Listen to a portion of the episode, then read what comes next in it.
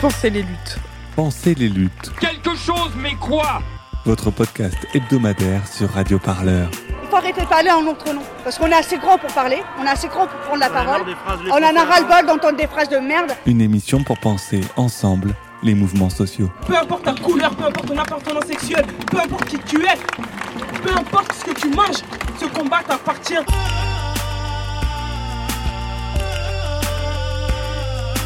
Radio Parleur, de toutes les luttes. Je crois pas que ce mouvement il va s'arrêter de sitôt.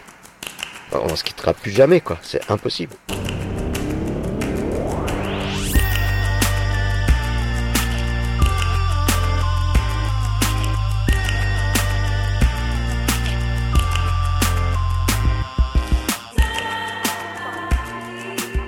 Bonjour à toutes et à tous et euh, merci de votre fidélité à Radio Parleur. Nous allons discuter de la 5G dans ce nouveau numéro de Penser les luttes. 5G, ça signifie cinquième génération de réseau mobile. Ce réseau a commencé à être déployé en France fin novembre 2020 et ce, malgré l'hostilité d'une partie de la population et d'élus. Hostilité qui s'est concrétisée par des attaques en justice contre les opérateurs, par des manifestations, des demandes de moratoire et même des incendies de pylônes. Fin décembre 2020, c'est le Haut Conseil pour le climat qui a tiré la sonnette d'alarme. Le réseau 5G risque de faire exploser l'impact du numérique sur l'environnement. La 5G est pourtant censée favoriser la circulation des données sur Internet pour faire face à l'accroissement de la consommation et des usages. Elle doit aussi permettre le développement de nouveaux usages, télémédecine, pilotage de voitures à distance.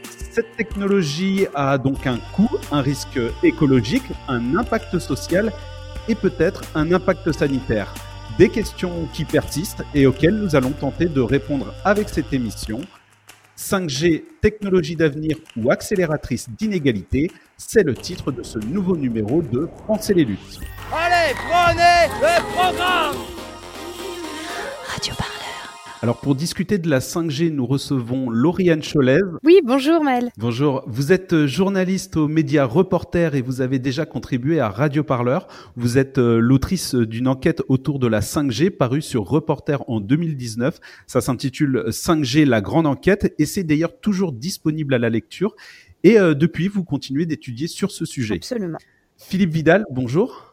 Oui, bonjour Maël. Vous êtes, euh, vous, professeur de géographie à l'université euh, Le Havre Normandie et vous êtes membre également du laboratoire UMR-ID dont le travail porte particulièrement sur la relation entre les territoires et le numérique. Mon travail, oui, pas, pas celui de l'UMR qui euh, envisage des questions euh, sociétales bien plus larges.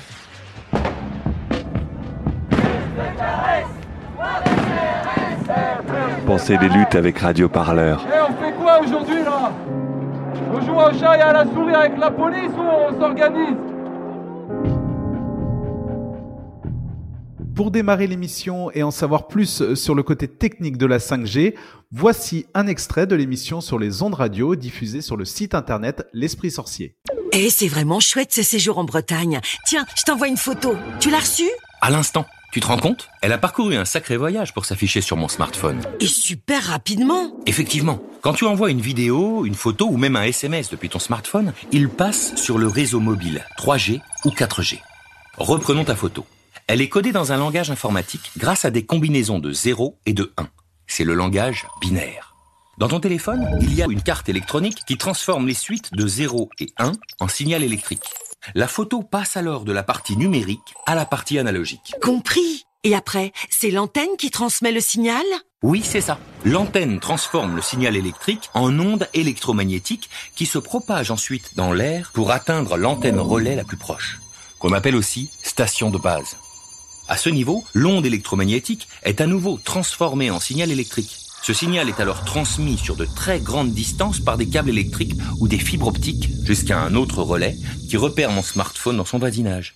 Tu me suis? Ok, je te suis. Et ensuite, il se passe quoi? Ensuite, il suffit de suivre un processus inverse par rapport à l'émission. La dernière antenne relais transforme à son tour le signal électrique en onde électromagnétique. Cette onde se propage jusqu'à l'antenne de mon smartphone. L'onde passe alors sous forme de signal électrique avant d'être traduit en langage binaire par la carte électronique du smartphone.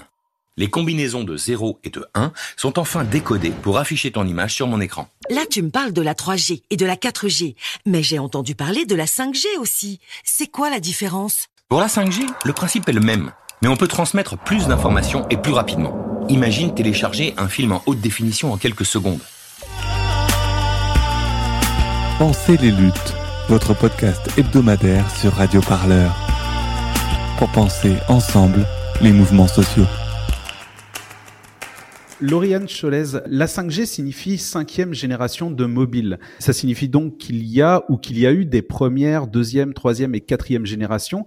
Euh, Qu'est-ce que chacune d'elles a permis ou développé? Alors à chaque fois qu'il y a un saut de génération, c'est un saut technologique et euh, c'est d'ailleurs en fait euh, ce qu'on nous vend avec la 5G, un réseau qui va avoir dix fois plus de débit qui va permettre euh, de télécharger des séries euh, dix fois plus vite, euh, par exemple. on nous vend plein plein d'usages. et il y a aussi quelque chose qui est assez intéressant, qui est un temps de latence qui est beaucoup moins important. C'est-à-dire que le délai de transmission des informations va être, va être raccourci. Euh, c'est grâce à ça notamment qu'on veut, on veut nous vendre la, chirurgie à distance. Euh, par exemple, un chirurgien qui sera à New York, spécialisé dans une maladie très précise, pourra vous opérer à distance alors que vous, vous êtes à Paris. Voilà. Et donc euh, c'est vraiment, euh, c'est vraiment, euh, enfin, ce qui est vendu, c'est une un progrès technologique. Et puisqu'il parle en fait de faciliter la consommation de données, justement, donc d'améliorer le débit, ça veut dire quoi en fait cette consommation de données en termes d'usage? Bah, cette consommation de données, c'est-à-dire qu'aujourd'hui, on consomme euh, énormément de, de, données, on en consomme de, de plus en plus. Euh, je sais pas, par exemple, il y a dix ans, euh, c'était très compliqué de regarder une vidéo euh, en streaming sur son sur son smartphone. En fait, personne n'aurait jamais pensé euh, faire du live en manif, par exemple, du des vidéos live en manif.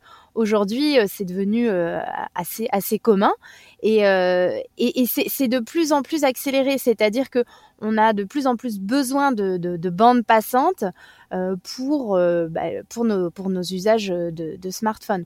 Et aujourd'hui, euh, certains spécialistes à, commencent à parler de, saturation des réseaux. Et donc, pour permettre d'avoir plus de place, il y a des nouvelles des nouvelles bandes en fait, euh, bandes passantes qui sont comprises entre 3.4 et 3.8 gigahertz. Euh, donc c'est des nouvelles bandes qui sont pas c'est pas les mêmes que celles de la 4G et qui devraient offrir euh, un plus d'espace pour les données. Oui, effectivement, l'Arcep parle d'un accroissement de 40% par an en fait de la consommation de données euh, sur Internet. Philippe Vidal, euh, cette consommation, elle concerne indistinctement les territoires urbains et les territoires ruraux? Bah, Non, for forcément, euh, la consommation, elle est évidemment beaucoup plus forte dans les territoires de forte densité, dans, dans les territoires urbains, dans l'urbain métropolisé. Euh, puisque euh, bien sûr qu'il y a plus de, de consommation, puisqu'il y a plus de, de consommateurs. Donc euh, for forcément dans les territoires urbains et notamment dans les smart cities, enfin, dans les villes engagées dans des logiques smart city plutôt. Alors smart city pour les auditeurs, c'est disons de, de villes intelligentes. Bon, ça, ça, on, on, y reviendra peut-être, mais c'est une smart city, c'est une ville, c'est d'abord et avant tout finalement un concept marketing en réalité euh, promu à la fois par euh, ceux qui sont susceptibles d'apporter ces technologies et également euh, bien sûr par les élus et les, les, les, les, techniciens de ces élus qui ont euh, pour mission de déployer cette ville intelligente qui va fortement s'appuyer sur des équipements et des outils numériques pour pouvoir euh, ben, euh, être plus efficace, mieux mutualisé, euh, moins énergivore a priori, sauf que effectivement les équipements se, se, superposent les uns aux autres actuellement. voilà, et donc finalement la smart city c'est une étape de plus dans l'urbanisme, c'est une étape qui euh, envisage de déployer des villes ou de développer des villes intelligentes. Alors ça se fait pas sur des villes ex nihilo euh, en France, en tout cas, c'est euh, dans le cadre des villes traditionnelles qui incorporent au fil de l'eau finalement, soit de façon très douce parce que c'est parti depuis assez longtemps, disons des années 2010, soit de façon plus brutale parce que tout d'un coup ça devient une ligne d'horizon absolument à atteindre le plus vite possible. Bien donc qui incorpore nouvelles technologies de l'information et de la communication. Donc pour répondre à la question clairement, euh, on a des données qui sont beaucoup plus nombreuses euh, en provenance des espaces urbains que des données qui seraient en provenance des espaces ruraux, qui sont des, des espaces de moindre densité, donc avec beaucoup moins de, de consommateurs et, toute cette consommation euh, a, semble-t-il, euh, entraîné le besoin de passer à la 5G, c'est ce que vous euh, évoquiez précédemment, Lauriane, mais cela n'est pas sans conséquences.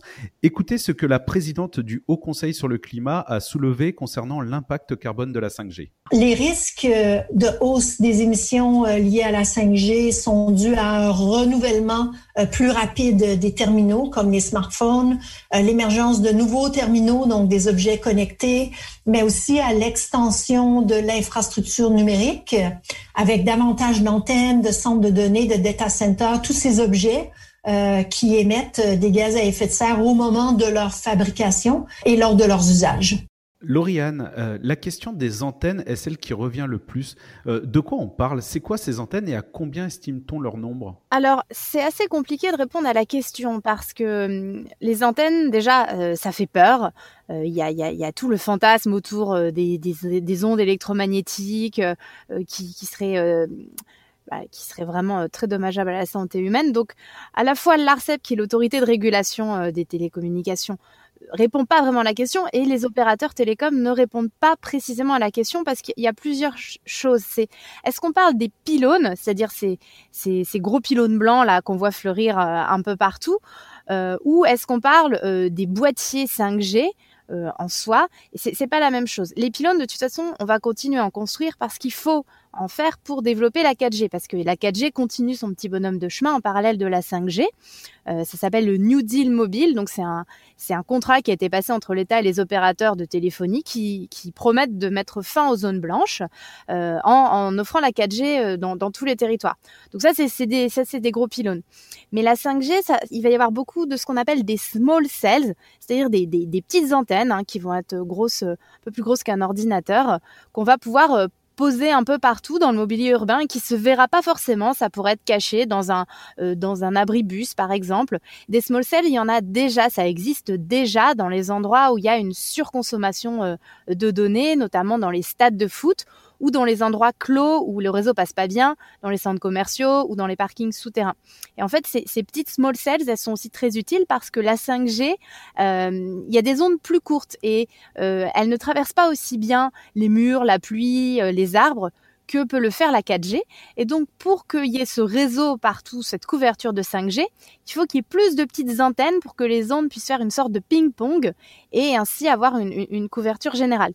Donc, la question des antennes, elle n'est pas, elle, elle pas, elle est pas aujourd'hui euh, euh, vraiment. Euh, on peut pas vous dire aujourd'hui, il y aura 100 000 antennes d'ici 2030.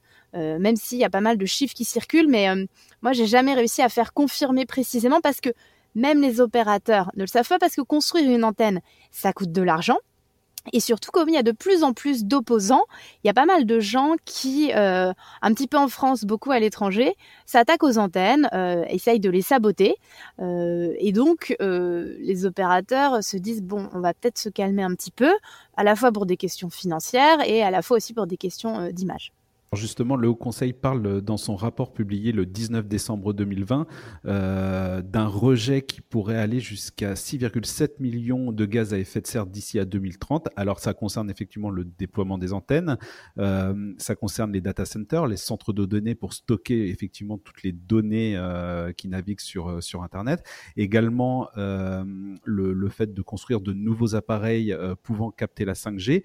Euh, par contre, je dis bien pourrait car tout dépend du scénario de déploiement de la 5G, euh, même si ce rapport, finalement, il indique que la 5G pourrait, d'un autre côté, favoriser le télétravail et donc contribuer à réduire les émissions dues au transport. Alors, euh, finalement, euh, qu'est-ce qu'on sait vraiment de l'impact écologique de la 5G Est-ce qu'il n'y a pas un côté un peu alarmiste? Il est assez clair. il y a beaucoup de professeurs. Nous, on a eu des tribunes de, de professeurs de télécom qui ont expliqué l'impact énergétique de la 5G. En fait, au tout début, il y a eu une petite incompréhension parce que à périmètre constant, la 5G, euh, elle est plus efficiente énergétiquement. Euh, c'est-à-dire que euh, la 5G, c'est des ondes directionnelles.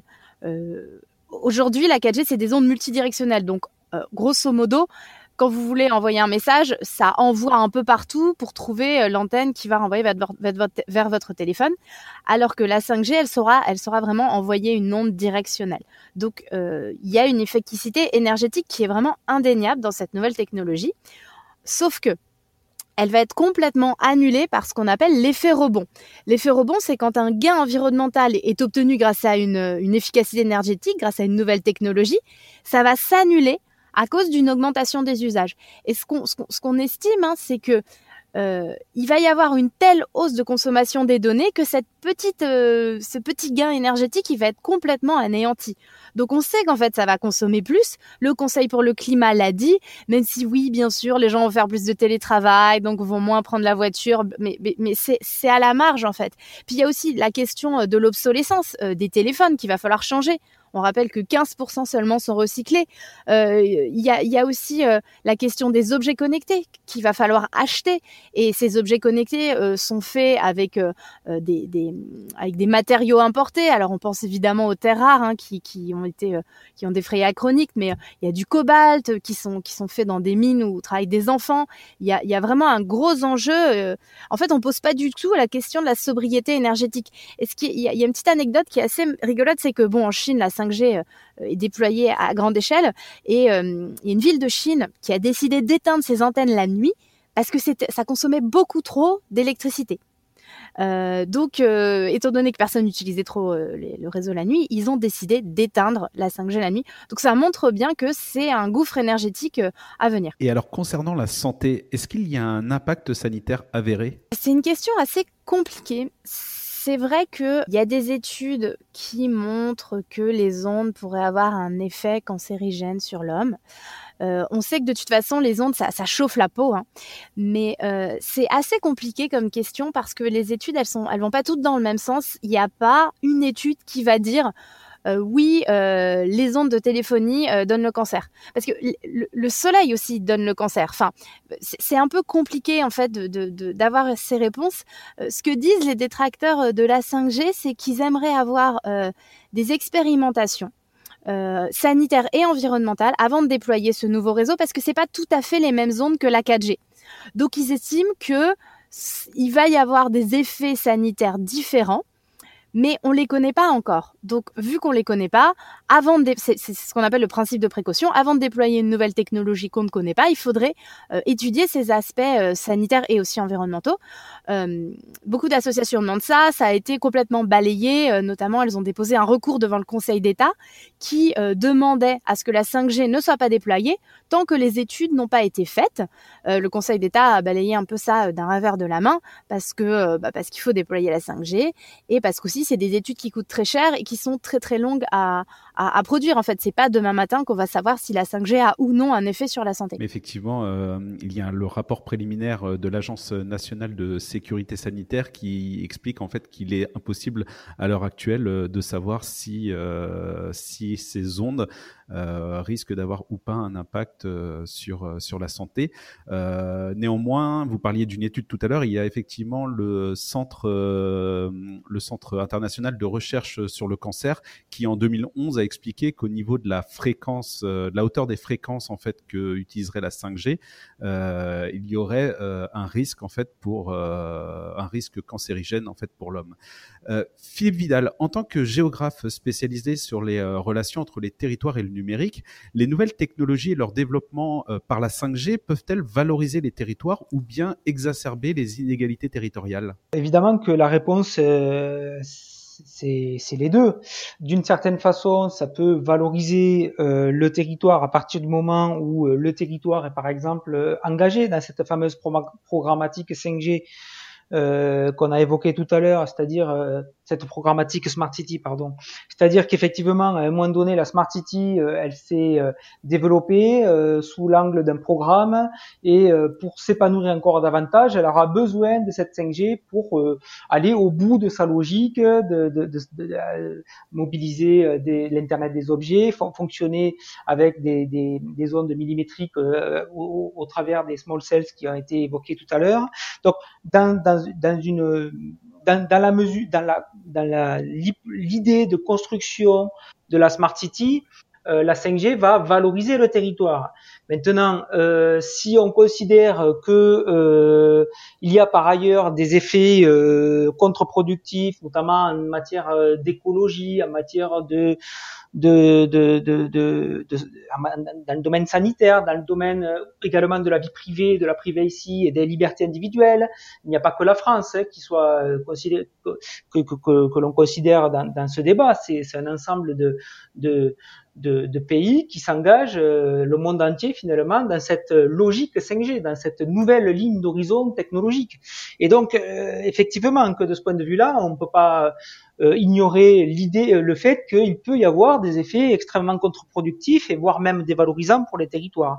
Euh, euh mais par ailleurs, ça va évidemment euh, euh, accroître ce qu'on appelle la fracture numérique, qui est une vieille idée finalement, qui est une idée qui est apparue dès les années euh, finalement 95-2000 euh, avec l'apparition d'Internet. Hein, il y a avec le, le numérique, le numérique crée de fait de la différenciation territoriale. Ce que j'ai envie de dire sur la 5G par rapport au, au débat qui s'est engagé, c'est qu'on parle un peu trop rapidement des usages qui sont des usages finalement qu'on imagine, des services qu'on imagine. Euh, on pense qu'ils vont se déployer, on pense que les consommateurs vont suivre, euh, mais euh, ce n'est pas si évident. Autant lors du passage de la 3G à la 4G, les usages étaient déjà là finalement, mais la technologie ne suivait pas vraiment. C'est-à-dire que les usages, on, les avait. C'était des usages de réseaux sociaux, des usages de, de, de commerce alimentaire, de e-commerce, etc. Mais la technologie, elle n'était pas forcément euh, tout à fait prête, hein, la technologie 3G, pour euh, finalement euh, nourrir ces usages. Autant là, entre le passage de la 4G à la 5G, finalement, la question des usages n'est pas si évidente. C'est-à-dire que les usages qu'on a évoqués dans le cadre des discussions euh, qui, qui, qu'on vient d'avoir, c'est les usages autour de la téléchirurgie, autour euh, des véhicules autonomes. Euh, ce sont pas, euh, je crois, des usages qui parlent particulièrement bien aux consommateurs moyens et aux, aux consommateurs d'aujourd'hui. Donc, ce qui est intéressant, c'est de voir que pour la première fois, à ma connaissance, dans l'histoire du numérique territorial, euh, on s'oppose à cette 5G. Il y a des élus qui s'y opposent, des associations qui s'y opposent, des usagers même qui, sans s'y opposer, euh, montrent finalement assez peu d'appétence ou d'envie de, se connecter à cette 5G. Et pourquoi? Je crois qu'il y a deux raisons. C'est d'abord que les usagers, ils sont de plus en plus mûrs. Il y a une expertise usagère qui s'est développée, et je crois que les usagers ne voient pas très bien ce que la 5G peut leur apporter. Et, ensuite, euh, je pense qu'effectivement, euh, les, usagers ne voient pas très bien ce que les, la 5G peut apporter, tout simplement parce que les usages de la 5G restent euh, finalement assez approximatifs aujourd'hui, et surtout à un horizon qui n'est pas l'horizon euh, de l'immédiateté. Et pourtant, il y a une espèce de caractère d'urgence autour du nécessaire déploiement de la 5G au nom d'un retard qu'il ne faut absolument pas prendre dans un contexte effectivement qui serait le contexte mondial. Alors juste pour les auditeurs, vous avez euh, parlé euh, du passage de la 3G à la 4G qui ne finalement changeait pas tant que ça. Euh, juste pour rappel, en fait, les premières générations en fait permettaient de passer des appels tout en étant mobile. La deuxième génération de téléphonie en fait a permis d'envoyer également des SMS. La troisième et la quatrième génération finalement c'était l'accès à Internet au départ limité et ensuite plus facile et notamment l'usage d'applications et de et le fait de pouvoir passer en fait des appels, euh, des appels vidéo. Euh, excusez-moi, je, je dis pas que ça change pas les choses. Je, je, au contraire, ça permet à ces usages de s'exprimer avec beaucoup plus de, de vigueur et de, et de, réalité. Donc ça change fondamentalement les choses. Par contre, les usages étaient déjà là. La technologie 3G n'était pas suffisamment adaptée aux usages qui étaient déjà là. Et donc la 4G, il y a eu une adhésion à la 4G précisément parce que les usages étaient déjà là. Et ce que je dis simplement sur la 5G, c'est que les usages, à mon avis, ne sont pas encore là. Euh, vous mmh. avez également évoqué euh, la, la fracture numérique. Du coup, nous allons maintenant écouter deux éléments qui illustrent la difficulté d'accès au réseau Internet dans certaines zones rurales. Le premier est extrait d'un reportage euh, réalisé par France TV Info sur les Indes blanches. Euh, le second est extrait d'un numéro de complément d'enquête intitulé Banlieue, campagne, l'apartheid français. Je suis en H+, avec deux barres. Encore monté. Là, j'en ai deux. À deux barres, on est plus sûr d'avoir euh, le message. À une barre, c'est absolument pas garanti.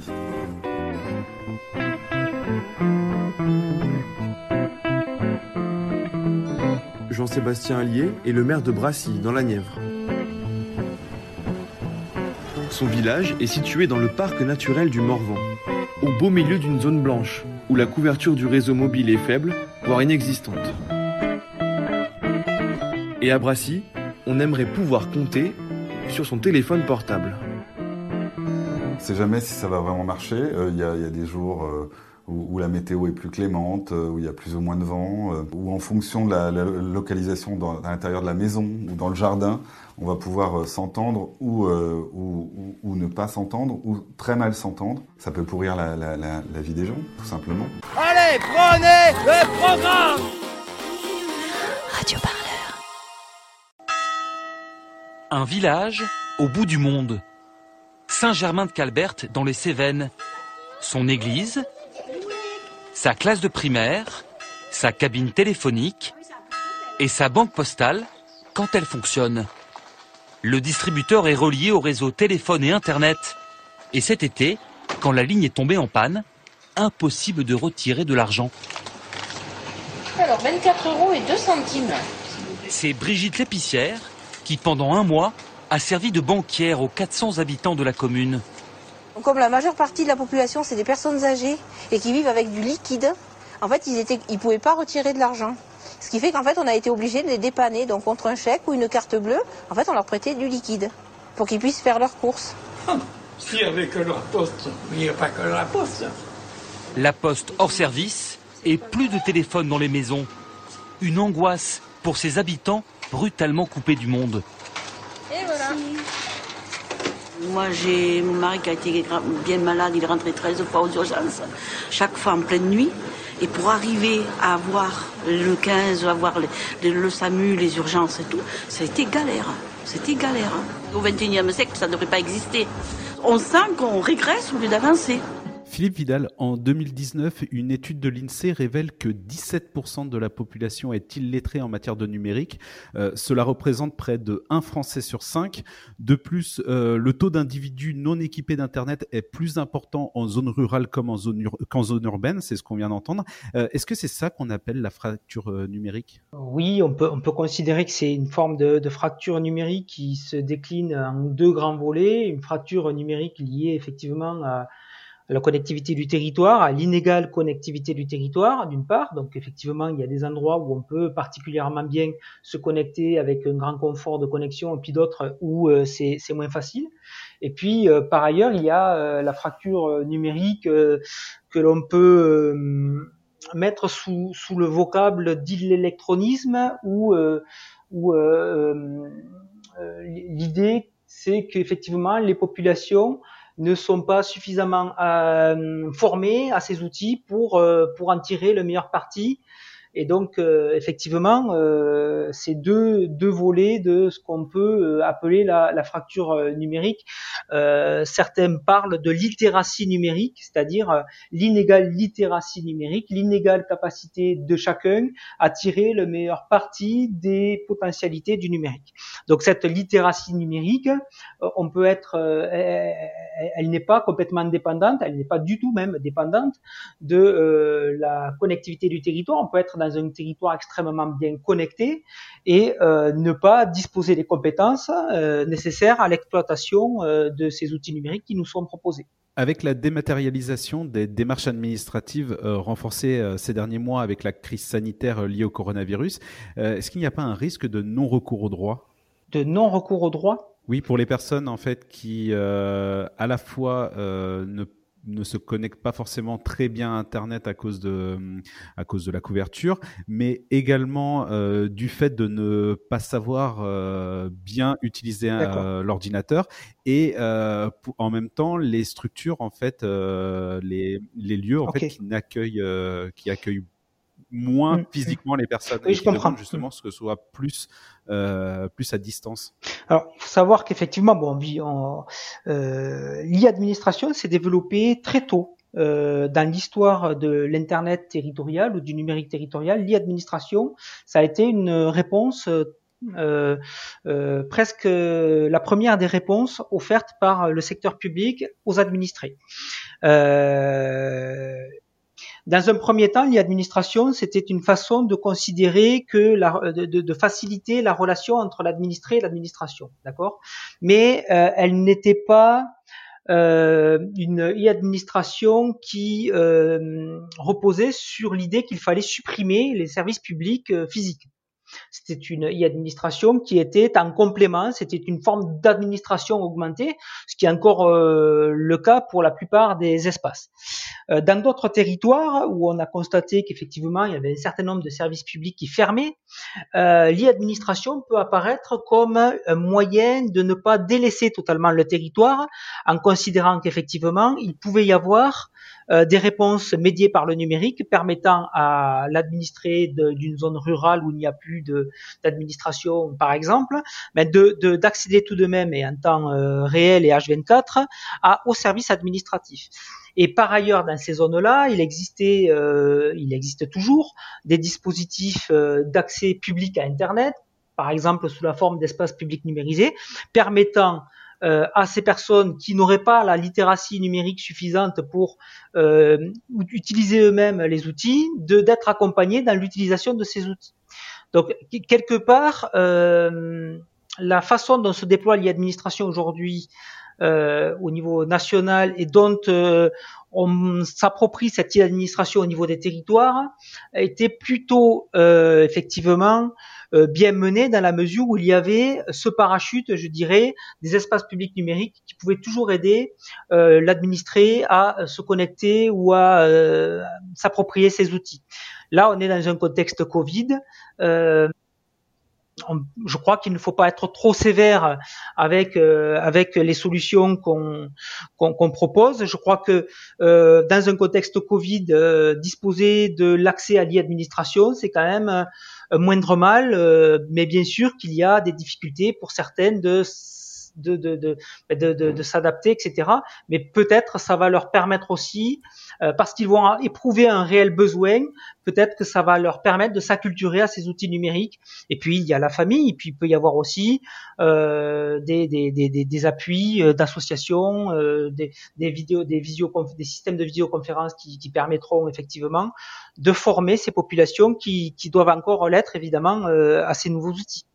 Euh, donc le risque est là, le risque est là, mais euh, en même temps, euh, est-ce qu'on aurait une autre solution que la solution numérique aujourd'hui? Le numérique est un opérateur de lien territorial pendant le Covid qui permet quand même de limiter les dégâts. Je suis enseignant à l'université, je fais tous mes cours euh, par visioconférence. Et heureusement qu'on a le numérique, sinon je me demande comment on ferait. Je me tourne vers vous, Lauriane. Euh, alors pourquoi cette volonté farouche de déployer la 5G quand une partie de la population peine euh, déjà à se connecter au réseau Internet et avoir d'une certaine manière accès à leurs droits via l'e-administration et, et ce genre de choses? C'est vraiment une bonne question que pas mal de gens se posent parce que, euh, comme l'a dit Monsieur Vidal, euh, les usages sont pas là en, fait.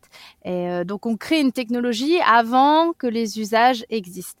Et mais il y a quand même des gros enjeux financiers derrière la 5G parce que ça va permettre l'avènement de la smart cities et donc de toute une économie des objets connectés. ça va permettre notamment tout ce qui est de l'industrie automobile de développer la voiture connectée parce que sans 5G, ne peut pas y avoir de voiture connectée. Euh, donc ça, va, ça, nous dirige vers un monde euh, très technologique dans lequel le moindre de nos objets euh, pourra être connecté, euh, de notre frigo pourra nous envoyer des textos pour nous dire euh, qu'il n'y a plus rien à manger euh, dedans. il y a déjà des couches connectées hein, qui sont apparemment bientôt commercialisé par Pampers pour savoir si euh, le petit bébé a besoin qu'on lui change sa couche. Donc c'est euh, c'est vraiment un monde assez étonnant euh, qui sera évidemment en premier lieu destiné aux gens qui ont les moyens de s'acheter euh, ces couches qui seront plus chères, aux gens qui ont les moyens de s'acheter euh, les voitures, les voitures connectées, aux gens qui vivent dans des métropoles qui seront connectés. donc ça, ça va accentuer la fracture numérique, hein, comme on l'a dit, et, et, surtout ça va, ça va amener une, une société encore plus polarisée entre ceux qui auront à la fois les moyens et à la fois les connaissances pour gérer ces nouveaux objets et, et les autres. Alors une autre des raisons évoquées, euh, notamment par la quadrature du net, c'est l'utilisation à des fins sécuritaires. Euh, je vous propose d'écouter Félix Tréguer. On se rend compte que la 5G, c'est une brique de plus, une brique technologique de plus, qui va faciliter un certain nombre de, de projets sécuritaires. Euh, par exemple, des études de marché indiquent que dans les premiers marchés pour la 5G en termes d'objets connectés, ce sera la vidéosurveillance. L'une des premières applications en fait à, à, se saisir de la 5G, parce que ça va baisser les coûts de déploiement de, des caméras de vidéosurveillance. Euh, on le présente aussi, euh, les industriels le présentent comme une révolution pour l'internet des objets, donc euh, tout ce qui est de l'ordre des assistants personnels ou de, des voitures autonomes et tout un tas d'objets connectés qui sont autant de capteurs qui vont poursuivre en fait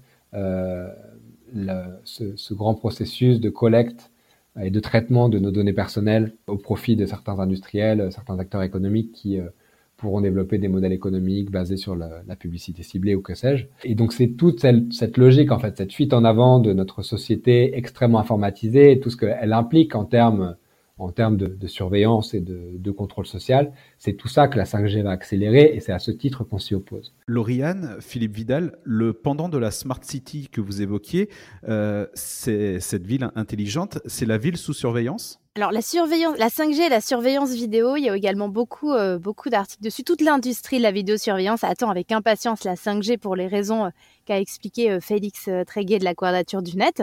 Euh, mais ça pose quand même énormément de, problèmes. Moi, moi, je voulais juste évoquer euh, une chercheuse qui s'appelle Elodie Lemaire, qui a publié un, livre qui s'appelle Mythes et réalité de la vidéosurveillance. Euh, parce qu'aujourd'hui, euh, on, on, saisit les gens en flagrant délit. C'est-à-dire que vous avez volé un pain au chocolat. Quelqu'un vous voit voler un pain au chocolat, on va vous arrêter, vous avez volé ce pain au chocolat. Demain, on tentera d'anticiper une anomalie. C'est-à-dire que vous êtes assis sur un banc, vous regardez une boulangerie, est-ce que vous avez envie de voler un pain au chocolat? Bah, peut-être. En fait, on ne sait pas. Mais qui va déterminer le comportement anormal? Vous êtes peut-être juste assis sur un banc parce que vous êtes fatigué, vous adorez regarder la, devanture de la boulangerie.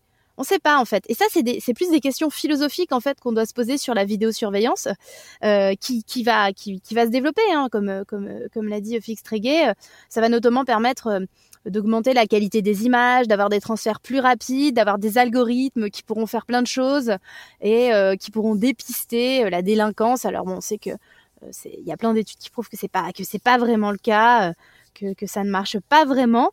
Mais comme les gens ont peur et comme les gens adorent avoir une, une surveillance, surveiller chez eux, surveiller dans la rue, il y a toujours l'espèce de, euh, le, le, délinquant, voilà, qui pourrait faire quelque chose et donc on pourrait l'arrêter avant qu'il ne fasse quelque chose de grave.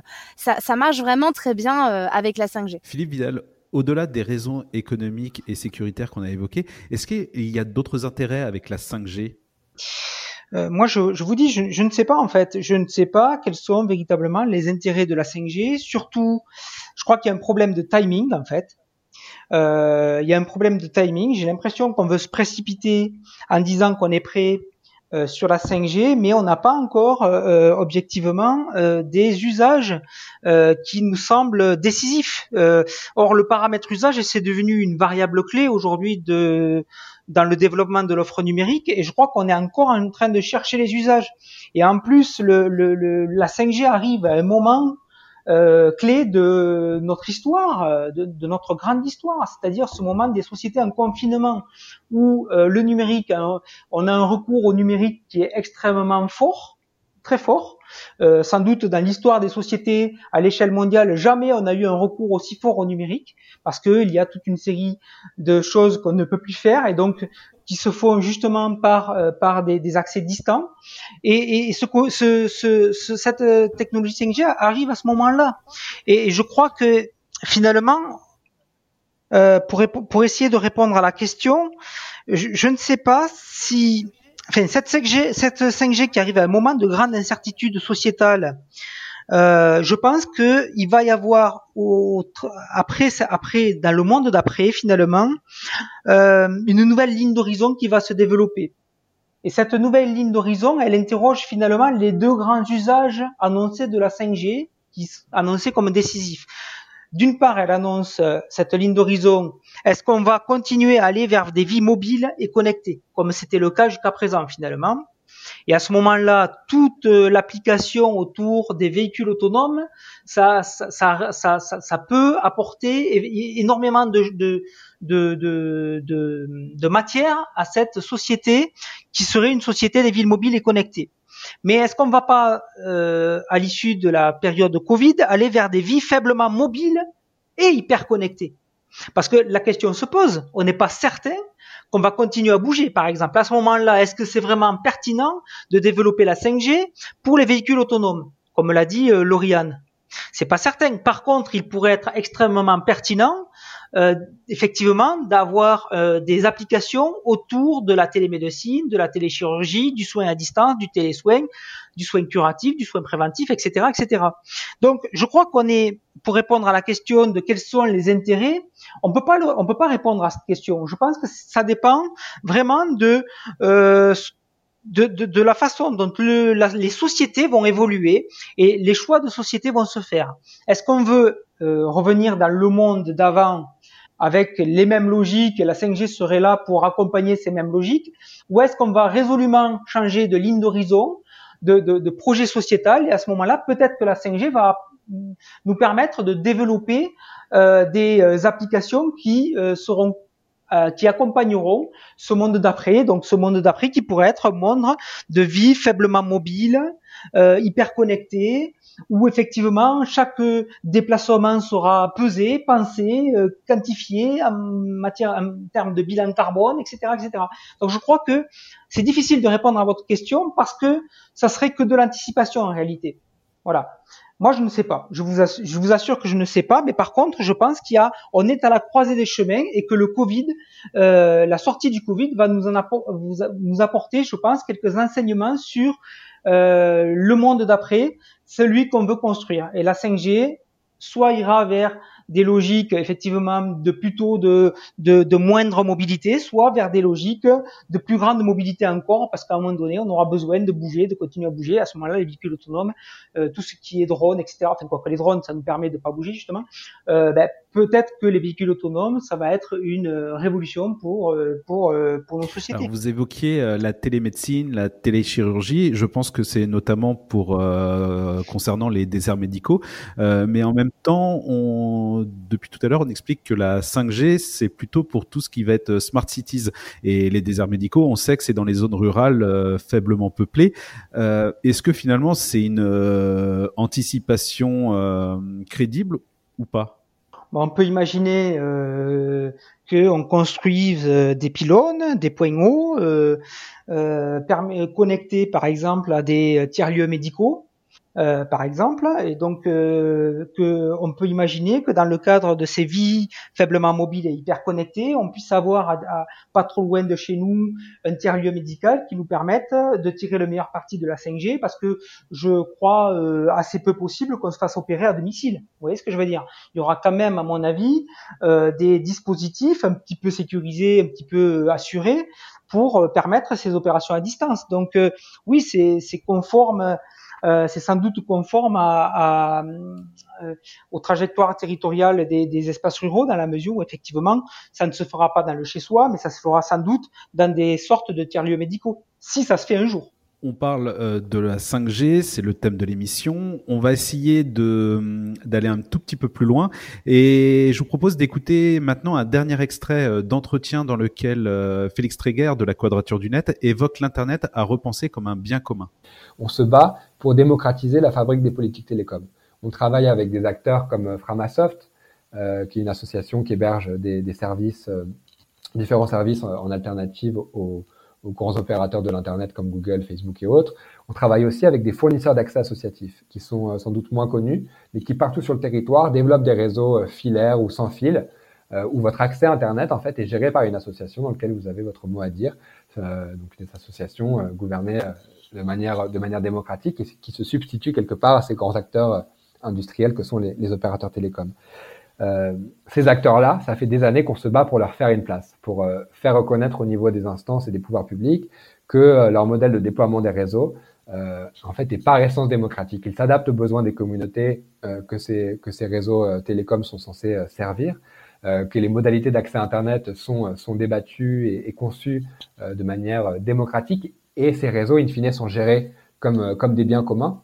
Euh, mais le problème, c'est qu'on a des, des, responsables publics au niveau français en particulier qui n'ont que faire en fait de ces, euh, de ces, de ces évolutions, de ces petits acteurs, et qui restent enfermés en fait dans un modèle extrêmement technocratique dans la manière dont les réseaux télécoms sont conçus, déployés, gérés. Et la 5G, quelque part, elle incarne tout ça. Euh, la mise aux enchères euh, euh des fréquences, c'est un modèle euh, d'allocation de, donc des, des, ondes hertziennes qui sont un bien commun par essence, qui est extrêmement problématique. Hein. C'est un peu privatiser une ressource, même si les opérateurs la payent à l'État. mais on pourrait envisager plein d'autres bien d'autres manières de gérer cette ressource commune sur un modèle beaucoup plus partagé qui permettent euh, à, des acteurs plus divers euh, de, euh, les utiliser pour, répondre à des problématiques d'intérêt général. Ça peut être aussi bien évidemment des services économiques qui peuvent qui pourraient être développés. Mais bref, il y a plein d'autres modèles et plein d'autres types de politiques à engager. Et quelque part, la 5G, au-delà des problèmes qu'elle pose du point de vue de la fuite en avant dans la société de surveillance, elle est aussi le symptôme de euh, cette modalité de gestion extrêmement technocratique des politiques en matière de télécommunication. Lauriane, euh, Philippe, est-ce que c'est ça la solution au fait pour continuer sur la voie de l'innovation tout en résorbant les inégalités? Je pense que le, le, le numérique aujourd'hui euh, est un, l'internet est un bien commun, effectivement. Voilà. Donc l'internet est un bien commun. Est-ce que les ondes hertziennes c'est un bien commun? Ok mais ça reste pour moi un moyen d'accéder euh, au contenu. Euh, donc il y a sur Internet des contenus qui sont euh, sous licence Creative Commons, par exemple, beaucoup de contenus qui sont sous licence Creative Commons, comme Wikipédia par exemple, ou toute une série dans le domaine de universitaire ou académique de revues gratuites et à libre d'accès protégées sous CC. Euh, voilà, ça c'est aussi une réalité euh, euh, numérique qui, qui, fonctionne plutôt pas mal. maintenant, je ne suis pas du tout qualifié pour considérer la question de la solution envisagée par la quadrature du net parce que techniquement, je vois pas comment à à une grande échelle, on pourrait éventuellement s'organiser pour permettre à ce, cet Internet de, bien fonctionner. Mais là, j'avoue euh, être totalement incompétent sur la question. Alors, sur la question justement euh, à grande échelle, euh, je vais peut-être préciser un peu ma question, mais est-ce que tout ce qui a trait au numérique, et notamment la question du déploiement de la 5G, euh, alors que ce qu'on expliquait tout à l'heure, c'est qu'il y a des zones qui déjà ont du mal à, à capter la 3G, la 4G, est-ce qu'on pourrait pas imaginer que tout ce qui a trait au numérique euh, fasse l'objet en fait d'un débat public ou d'une commission de citoyens et de citoyennes, un peu comme pour le climat ou le vaccin contre la Covid-19 bah, C'est ce que demandent beaucoup d'associations environnementales en fait, euh, que le déploiement de cette nouvelle technologie fasse l'objet d'un débat public, qu'on puisse en parler, qu'on puisse décider euh, en ayant conscience de tous les enjeux environnementaux, sanitaires, de surveillance et économiques, est-ce qu'on a envie de ça? Parce que vous, posiez la question des usages. À quoi ça va servir la 5G Bon, bah, la réponse est tellement peu évidente qu'on peut se dire, bah, si ça sert à rien, pourquoi une telle hâte à la développer?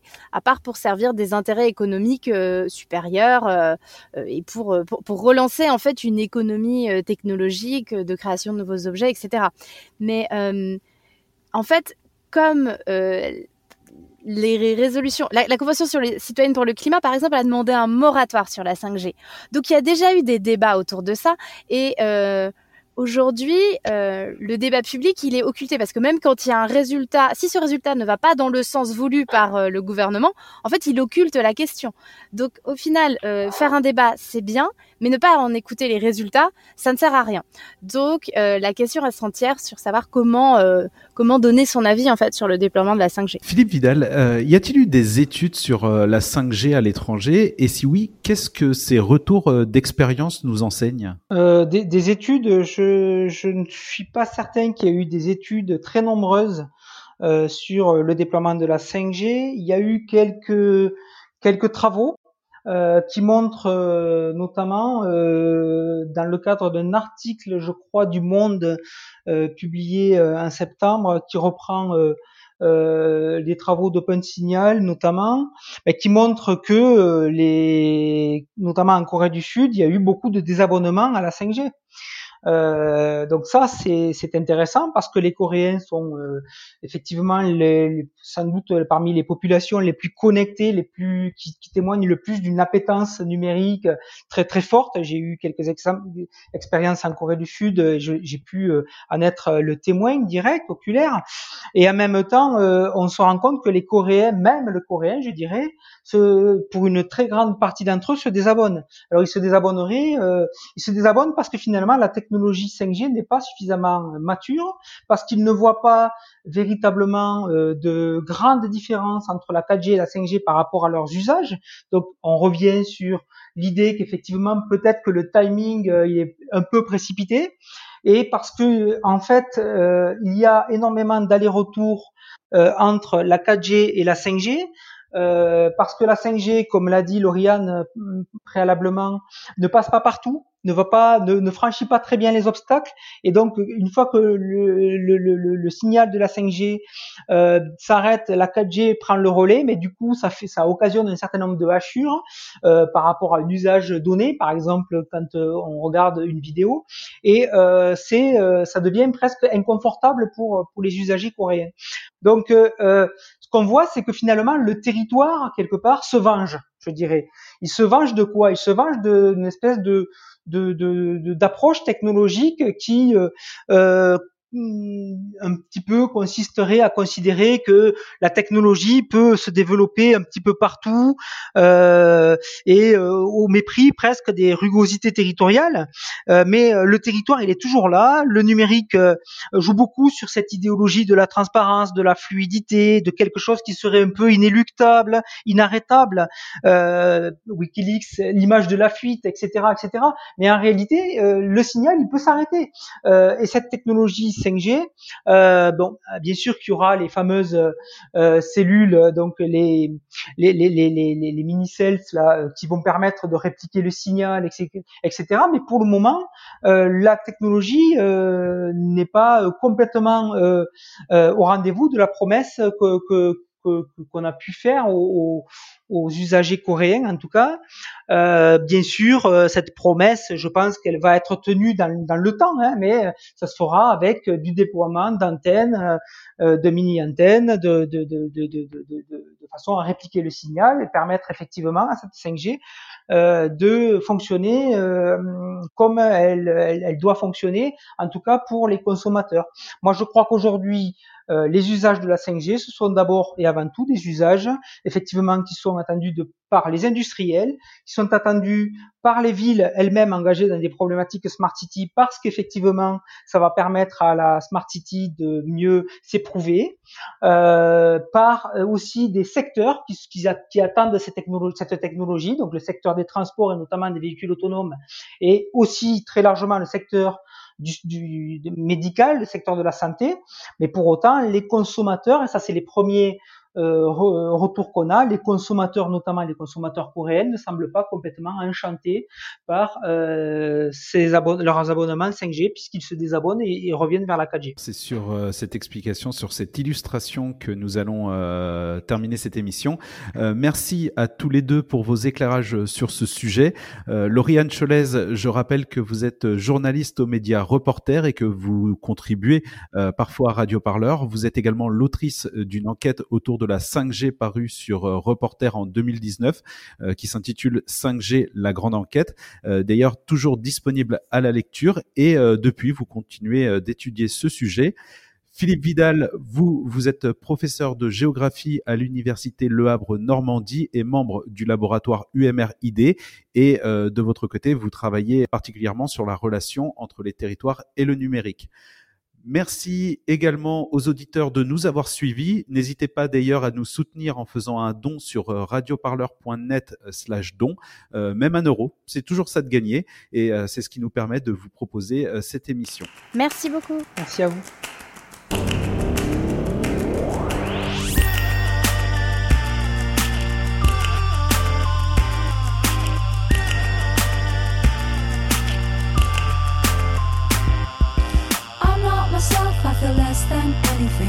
We have is not what it seems. We are the vices waiting for the virtues. We're not kings, we are not kings. Gotta get out before my heart explodes. Gotta get out before my heart explodes. Gotta get out before my heart explodes. Gotta get out before my heart explodes. Gotta get out before my heart explodes. Gotta get out before my heart explodes. Gotta get out before my heart explodes.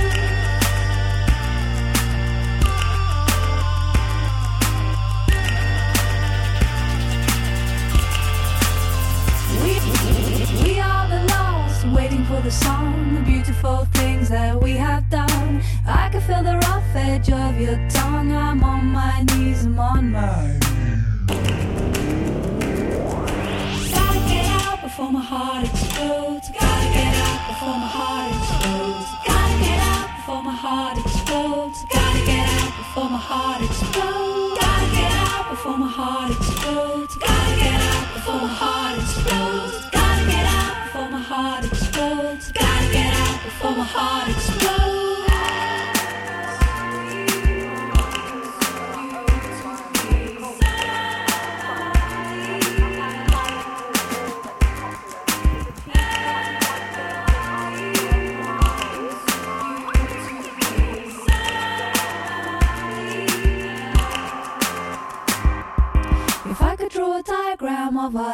Love, then I would want a different kind of buzz. There's not enough love to weigh us down, but it's all I've got, it's all I've got. Gotta get out before my heart explodes. Gotta